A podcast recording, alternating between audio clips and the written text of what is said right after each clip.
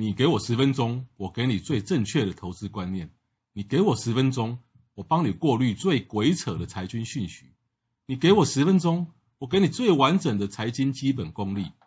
这个节目只靠腰不置入，这个节目只靠腰不卖商品。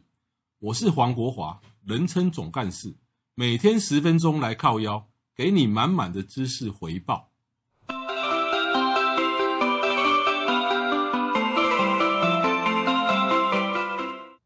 家好，欢迎收听黄国华财经来靠腰，我是噗搂张。我主讲的主题是保险这一个区块，所以以后会陆陆续续听到我的短片。那么今天首先开始跟大家聊聊，打开中华民国保险史。我不是什么大教授哦，所以讲的都是一些野史。那么台湾的保险。是从日治时代开始延续下来，当时三十几家的日本的保险公司离开台湾，那么国民政府来了之后，在民国三十五年将这些保险公司通通集合浓缩成一家台湾人寿，那么在民国三十六年的时候开始继续营业，那么当时可想而知呢。保险的风气一定是不盛的啊。那么接下来到了民国五十年左右，五十年左右，有一个人，他创办了国泰人寿。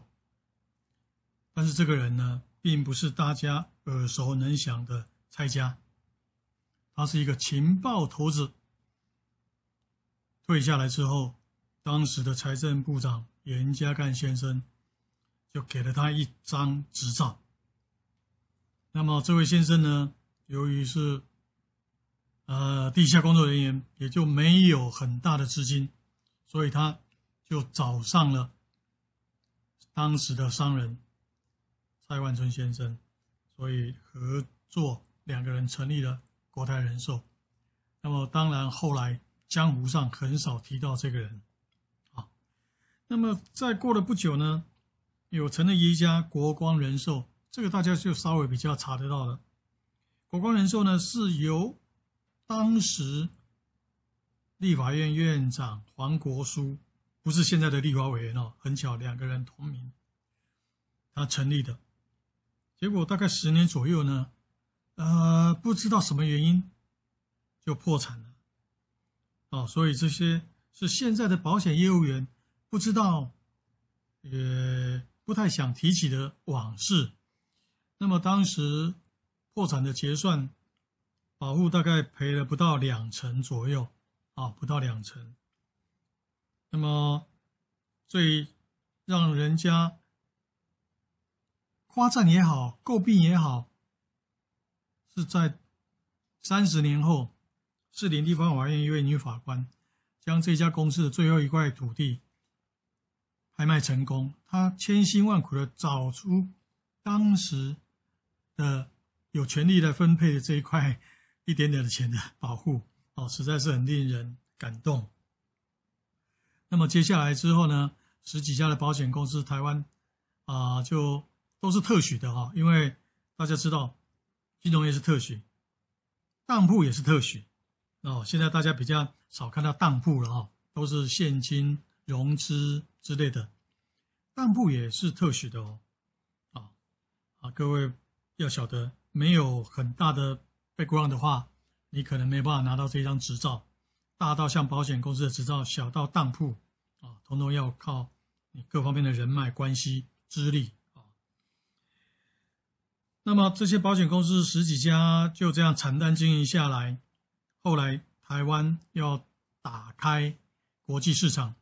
就要开放外商进来，所以各位就开始比较容易了解了哈。进来的有安泰、乔治亚等等这些外商公司，红利呀，啊，这些公司进来，台湾最多的时候多到三十几家保险公司，啊，不要惊讶哦，台湾这么小的地方，两千三百万人口，竟然挤下了三十几家的保险公司，那么。这样子想必经营一定是相当辛苦了啊那国内的本土的保险公司呢，因为先打下好基础，保险又靠人，台湾又靠人脉经营，所以呢，外商公司占不了便宜。这当中呢，陆陆续续有十几二十家保险公司的股权发生变化，都被台湾的保险公司合并掉了。那么，一直到二零零九年金融风暴发生的时候，达到最高峰，就开始外商公司一家一家减少。到目前为止呢，各位猜猜剩几家？一共还是有二十二家。坦白讲，这对台湾的地小人稠来讲还是太多了，所以竞争的还是相当的厉害。那么这二十几家呢，大家都知道了，有前五大、前六大，啊，还有几家公营的，啊，还有几家老是被政府刁的坏学生，啊，那还有少数几家的外商。啊那么这几家外商呢，跟以往的外商就比较不同了。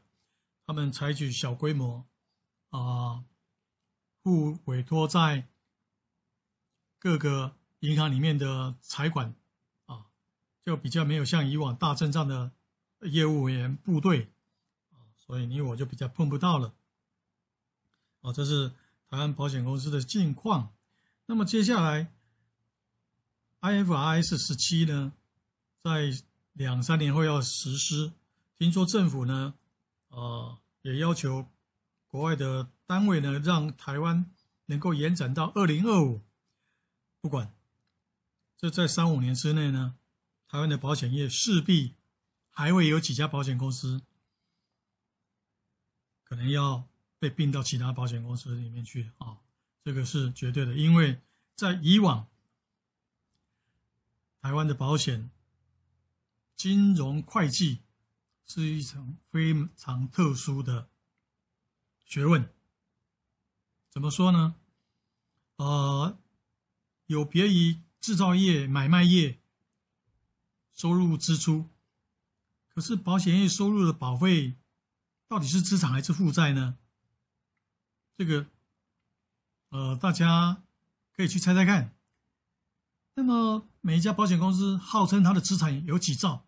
最大的国泰号称有七兆的资产，那么这七兆是股东的呢，还是保护的呢？还是像巴菲特所讲的，这是他的 free money 呢？赚的钱是股东的呢，还是保护的呢？到现在还扯不清。所以，成大的谭日初教授，他们父子俩都在成大干教授，当教授啊，对不起，失敬了。他就有提到。保险的会计啊，非常的错综复杂，那么没有办法用一般通常的法则来处理，所以到最后是保险公会呢，他们自己提出一套办法啊，经过政府同意，那就延续到现在。